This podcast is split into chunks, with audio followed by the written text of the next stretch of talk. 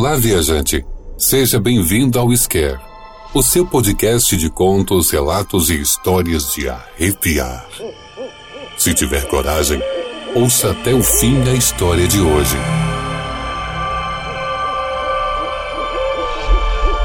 Episódio de hoje: A Mão do Enforcado.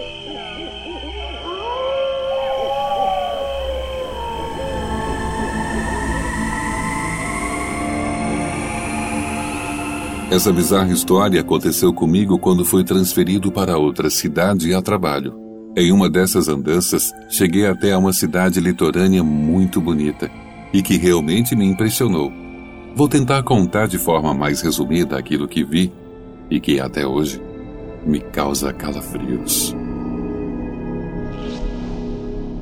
Era manhã de segunda-feira eu estava na delegacia conversando com o Júlio sobre os estranhos arrombamentos que estavam ocorrendo na cidade. Achávamos esquisito que as pessoas, mesmo estando em casa, não ouviam ou sequer percebiam o invasor, por mais barulhento que fosse. Porque nas cenas crimes que foram investigadas, havia muitos objetos quebrados e vidros estilhaçados. Isso deveria ter feito um barulhão daqueles. No entanto, as vítimas contam que não ouviram absolutamente nada. Júlio. Doutor Júlio, na verdade. Era o delegado de lá. E tanto ele quanto a sua equipe estavam perplexos com esses caóticos arrombamentos. Seria impossível não ouvir. Eles mesmos já haviam testado e perceberam que os ruídos eram muito altos. Então, como as vítimas não acordam? Bem, a menos que estejam drogadas. Vai que alguém colocou algo e deixou todo mundo desligado. O roubo seria mais fácil. Comentei. Não, não. Já testamos e ninguém tinha nada. Estavam limpos. Estamos muito intrigados com isso. Acho que o jeito é fazer campana nas casas esperando encontrar o cara na ação. Concluiu coçando a barba. Na verdade, esses estranhos arrombamentos estavam acontecendo há um tempo. E como a maioria das casas já havia sido alvo deles, sobraram poucas ficaria mais fácil plantar tocaia para vigiar e ver o que acontecia. Numa dessas tocaias, o Júlio me convidou para ir e eu aceitei, porque além de sermos amigos, tínhamos uma linha de raciocínio parecida. Analisamos tudo ao redor, e isso ajudou a passar o tempo e exercitar a mente. Estávamos parados já tinha mais de três horas e nada parecia estar acontecendo. Então, vimos uma silhueta que se destacava na rua. Mesmo mal iluminada, dava para ver uma pessoa alta que estava com uma espécie de túnica grande e trazia no ombro algo como uma sacola. Então nos entreolhamos e eu disse intrigado: Quem será aquele? É difícil dizer a essa distância. Vamos esperar e ver o que ele está fazendo, disse o Júlio analisando a figura sombria. Vimos quando ele foi se esgueirando entre os arbustos até a porta lateral da casa e, abaixando-se, começou a gesticular. E nós nos encaramos sem entender nada do que estava acontecendo. Acho melhor irmos lá para ver o que ele está aprontando, disse o Júlio abrindo a porta do carro. Acompanhei meu amigo. Fomos com cuidado até onde estava o estranho e vimos que ele estava desenhando uns símbolos no chão próximo à porta. Estava tão concentrado que nem percebeu a nossa presença. O que o cidadão pensa que está fazendo aí? Júlio perguntou com voz alta e firme para o estranho que quase desmaiou de susto. Caramba, você me assustou. Disse ele com uma voz cavernosa e uma expressão de desaprovação no rosto. Eu comecei a rir da situação e o Júlio me olhou com uma cara fechada. Te fiz uma pergunta, cidadão. Responde aqui ou na delegacia? O estranho se levantou e percebemos que ele era realmente alto. Estou protegendo a casa. Se limitou a responder e cruzou suas mãos na frente do seu corpo. Ok, ok, disse o Júlio. Vamos, você me explica isso na delegacia. Então olhou para mim e falou: E você pega as coisas que estão aí no chão, temos que averiguar. Na delegacia soubemos que o nome dele era Ariosto e que ele não era da região teria vindo a pedido do dono do imóvel para realmente fazer aquilo que ele chamou de ritual de proteção. Não entendemos muito bem. E pedimos que o tal Ariosto explicasse melhor. Então ele nos falou algo que realmente nos deixou céticos com relação a crer ou não naquilo. Mas enfim, ele nos contou o porquê de ter vindo até a nossa cidade. Vim buscar o que me foi roubado. Disse ele. Fazem alguns anos que algo de minha propriedade foi pego sem autorização e desde então sigo as pistas e tento recuperar o que me foi levado. O que seria isso? Perguntou Júlio intrigado. A mão da glória. Respondeu o estranho olhando o Júlio bem nos olhos. Mão do quê? Perguntou sem entender. Da glória. Eu disse com um sorrisinho aparecendo. Sim, eu ouvi, mas o que vem a ser isso? Vixe, eu pensei. Essa conversa vai durar a noite toda. Bobagem. Eu disse em voz alta. Isso tudo é bobagem e a gente está perdendo um tempo precioso aqui, enquanto alguém ali fora pode estar fazendo a limpa nas casas. Os dois me encararam e o estranho me disse: Você está enganado. Tudo está relacionado. Mas vou contar a vocês a história desde o início e esclarecer o máximo possível.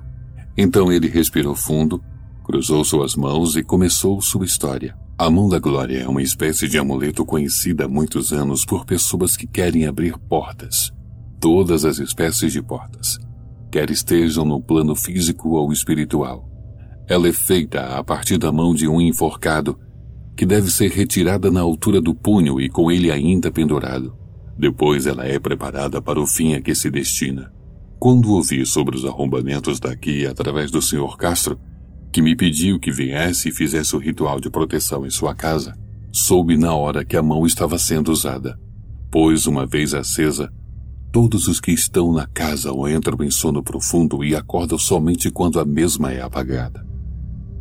Por isso a facilidade que o ladrão tem de entrar e sair sem ser visto e sem deixar pistas.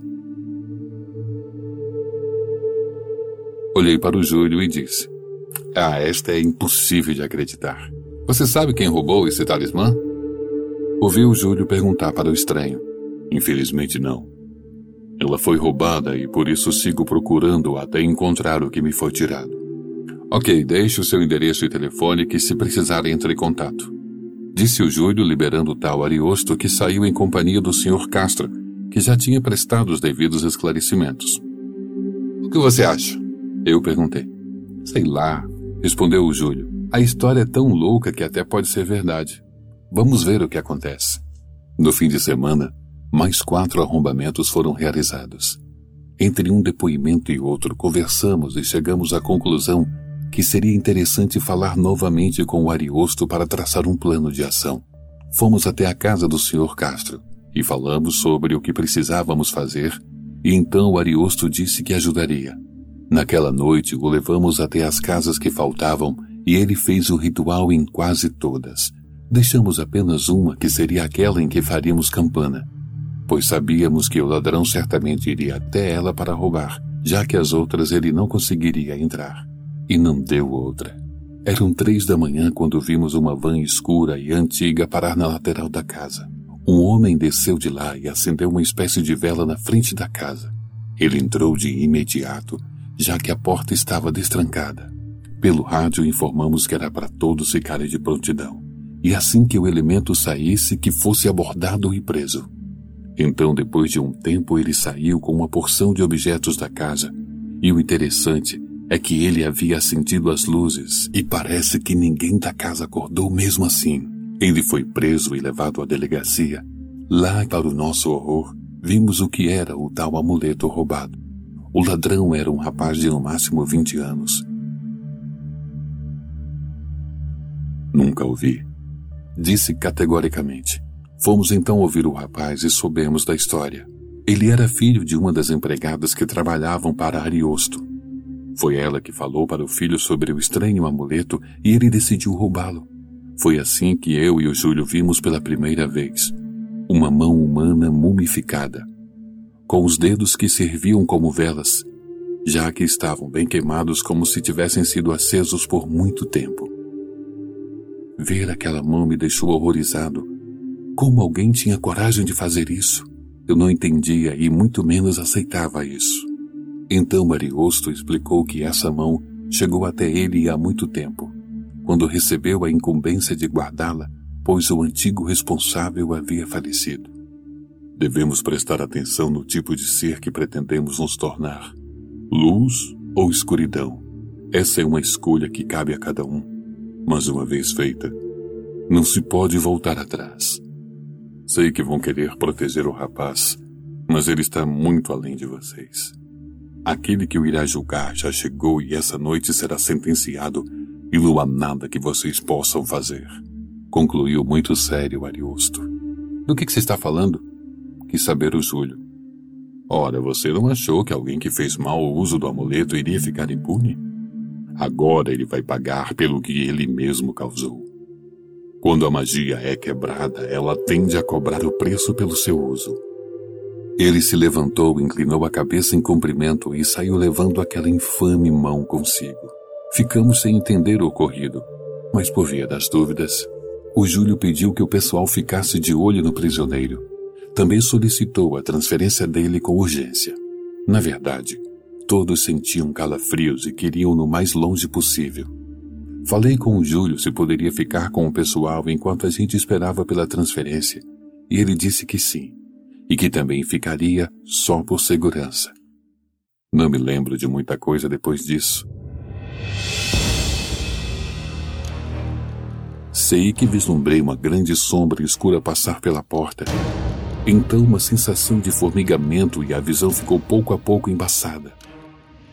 Senti um cheiro de algo oleoso e ácido. Ouvi uma espécie de grunhido baixo e rouco, algo cortante raspando nas paredes, tudo de repente ficou em câmara lenta e a neblina tomou conta de todo o ambiente.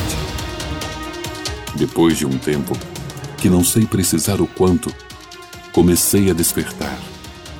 Ouvi um tumulto pelo corredor. Vozes que gritavam alguma coisa e flashes de luz que iam e vinham. Quando acordei, ainda meio grogue, tinha alguém do corpo de bombeiros me dizendo que eu estava bem o Júlio estava perto de mim e me dizendo que eu não ia acreditar no que tinha acontecido. Ainda sem entender direito, me levantei e, meio tonto, fui seguindo atrás dele, enquanto ele ia mostrando as marcas nas paredes que se pareciam com cortes profundos e contínuos. Eles iam de lado a lado no corredor. Só a luz de emergência funcionava e ainda assim ficava piscando, dificultando enxergar direito naquele caos que se havia instalado na delegacia. Quando chegamos na cela do jovem ladrão, eu vi a cena mais chocante da minha vida. Ele estava pendurado, balançando de lá para cá. Onde antes era sua mão esquerda, existia agora apenas um fio de sangue que gotejava.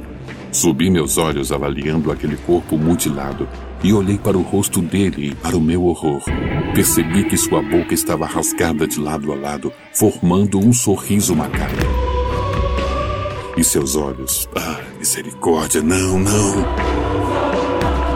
Somente dois buracos negros e profundos estavam lá, e seu couro cabeludo havia sido removido.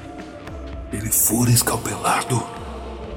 Estranhamente, a cela ainda continuava trancada.